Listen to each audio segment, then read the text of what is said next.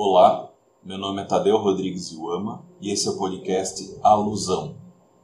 Chegamos no capítulo 3, chamado Tornando-se um usuário de maconha. Nesse capítulo, o Becker vai pegar o uso de maconha como um exemplo, como um caso empírico de um problema mais amplo. E qual é esse problema mais amplo, né? A determinação das causas de um comportamento desviante é de uma maneira simplista e universal. Então, o Becker vai num outro sentido. Em vez de argumentar que é uma determinada motivação inerente ao indivíduo que gera o comportamento desviante, ele vai trazer a ideia de que talvez o comportamento desviante preceda a motivação. Nas palavras dele, para reduzir uma argumentação complexa a poucas palavras, ao invés dos motivos desviantes levarem a comportamento desviante, ocorre o contrário. O comportamento desviante acaba por produzir a motivação desviante.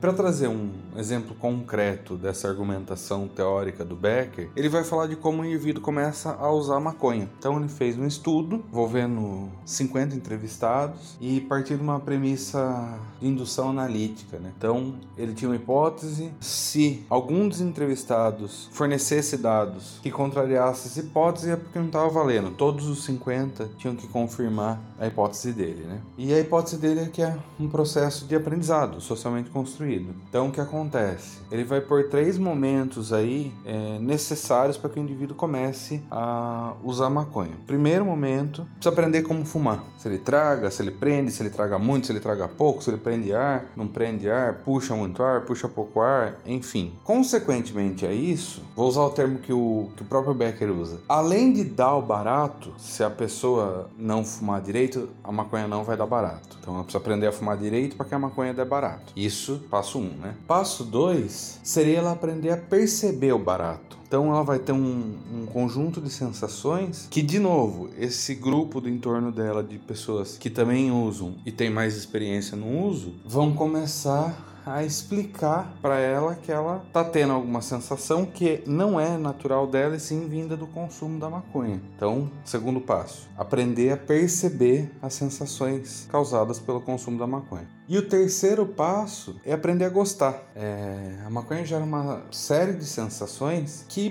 podem ser percebidas, e muitas vezes o são, como não agradáveis. De repente você tem uma percepção distorcida de espaço e de tempo, sensação meio de atordoação, enfim, formigamento, entre outros que ele descreve aqui. Que, enfim, se você não tiver essa construção em grupo de que isso é legal, você pode muito bem falar: não, isso é horrível, parei. Então, o comportamento que é percebido como desviante, para fechar o argumento do Becker, já começou a ocorrer ali do momento que a pessoa começou a fumar. Mas a motivação para continuar com esse comportamento está sendo construída. E se a pessoa não sabia como gerar o efeito, não sabia como perceber o efeito, não sabia apreciar o efeito, antes de, de começar a, a ter esse comportamento, não tem como afirmar que ela já tinha uma motivação.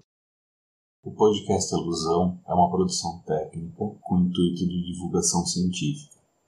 A trilha sonora dos episódios é a música intro do álbum Solitude da banda Primordial Idol, da qual faço parte. As imagens do podcast foram criadas pelo artista visual Luiz Falcão, a quem agradeço. Para entrar em contato, enviar e-mail para tadeu.rodrigues.iuama.gmail.com